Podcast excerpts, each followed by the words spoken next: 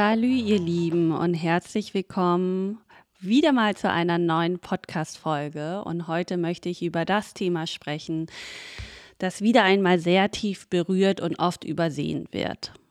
Es geht um die Momente, in denen du dich bis ins Mark erschöpft fühlst. Obwohl du körperlich ausgeruht sein solltest. Du fragst dich vielleicht, warum bin ich so müde? So ausgelaugt, obwohl ich doch eigentlich ausgeschlafen habe. Oder auch genug geschlafen habe. Die Antwort liegt tiefer in den verborgenen Ecken deiner Seele, die im hektischen Alltag einfach oft übersehen wird. Und stell dir einfach mal vor, du stehst am Meer, die Wellen brechen sanft in deinen Füßen und während du in die Ferne blickst, die Möwen hörst, spürst du eine tiefe Müdigkeit, die von irgendwo tief in dir kommt. Es ist nicht die Art von Müdigkeit, die mit Schlaf geheilt werden kann. Es ist eine Erschöpfung, die bis in die Tiefen deiner Seele reicht. In solchen Momenten ist es nicht dein Körper, der nach Ruhe verlangt, sondern deine Seele. Deine Seele, die nach Heilung schreit. In der heutigen, schnelllebigen Welt vergessen wir oft, auf die leisen Rufe unserer Seele zu hören. Wir übersehen die subtilen Zeichen der Erschöpfung, die nicht körperlicher, sondern seelischer Natur sind.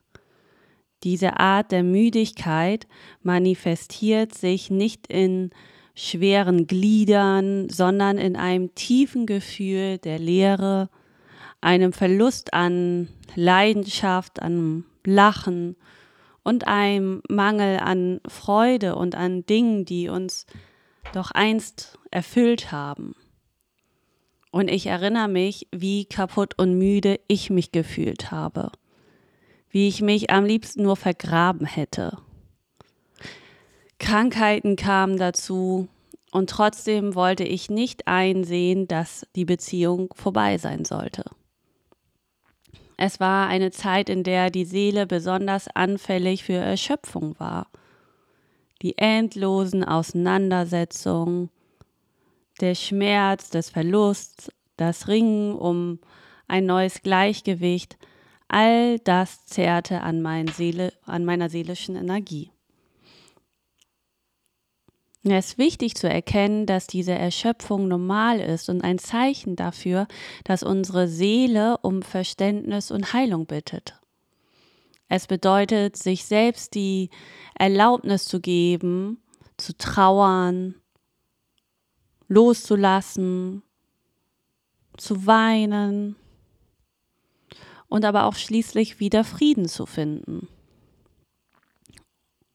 Und in dieser Episode möchte ich dir Wege aufzeigen, wie du auf deine seelische Erschöpfung achten und ihr mit Mitgefühl und Geduld begegnen kannst. Es geht darum, unsere seelische oder unsere seelischen Bedürfnisse ernst zu nehmen und uns selbst die Zeit und den Raum zu geben, den wir brauchen, um auch zu heilen. Denn manchmal ist es nicht unser Körper, der Ruhe braucht, sondern es ist unsere Seele. Unsere Seele, die nach Verständnis, Akzeptanz und letztendlich auch Frieden sucht.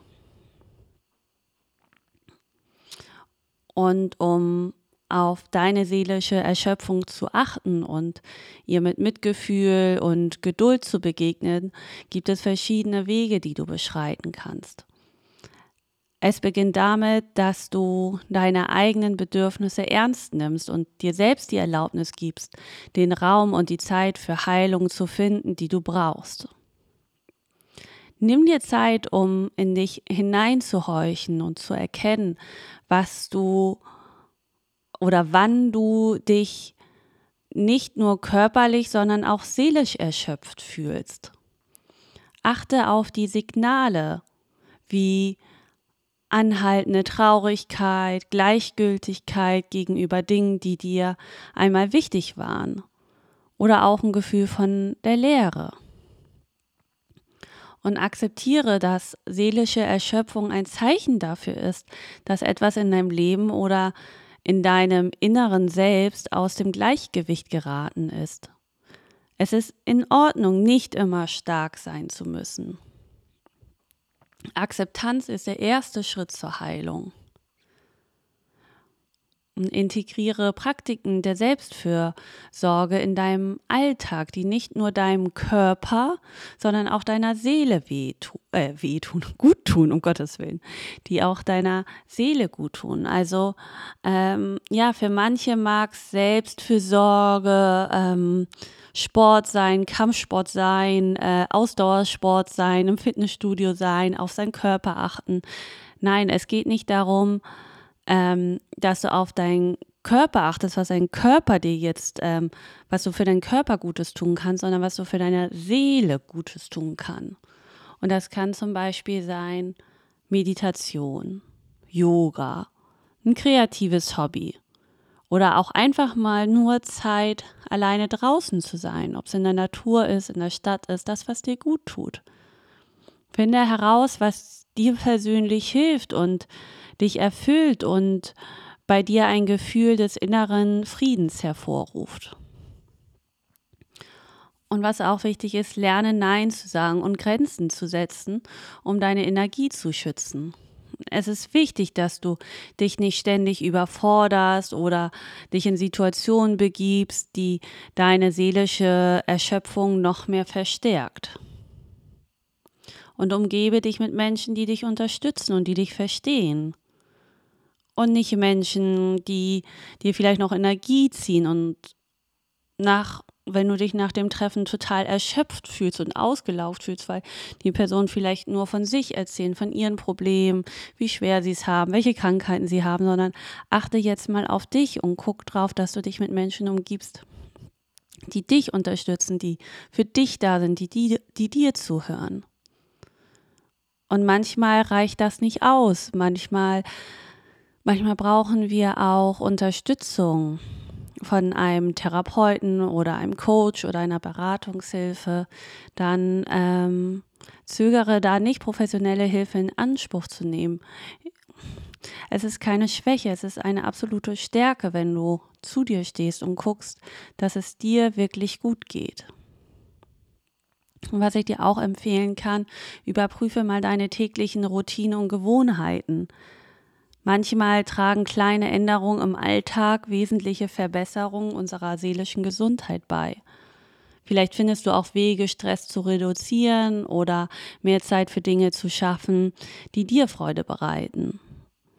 Als ich mal irgendwann anfing, äh, meinen ganzen Tagesablauf mal runterzuschreiben, was ich alles mache, wann ich aufstehe wann ich Sport mache, weil mir ja gesagt wurde, Sport äh, tut gut und ich muss mich jetzt ja auch körperlich bewegen. Da habe ich irgendwann gedacht, verrückt, Luna, was machst du den ganzen Tag? Was tust du denn da? Guck doch mal in den Spiegel, was du da den ganzen Tag alles leistest. Und dann habe ich angefangen, Sachen zu streichen. Und dazu zählte auch, dass ich mal ein paar Wochen keinen Sport gemacht habe. Davon will ich dir nicht abraten, weil Sport ja schon gut tut. Aber vielleicht sind da auch Sachen bei, wo du sagst, so, nee, das sind Energiefresser, das brauche ich gar nicht. Das tut mir gar nicht gut, das mache ich nur, weil andere sagen, dass es immer gut tut. Vielleicht kann es aber auch einfach mal sein, dass du sagst, Einkaufen stresst mich im Moment einfach nur, ich lasse mir die Lebensmittel liefern. Oder ich gönne mir dies Jahr ähm, einen Fensterputzer, der meine Fenster reinigt. Oder, oder, oder. Schau, dass es dir gut geht. Und was wichtig ist, versuch trotz aller Schwierigkeiten Dankbarkeit für die guten Dinge in deinem Leben zu empfinden.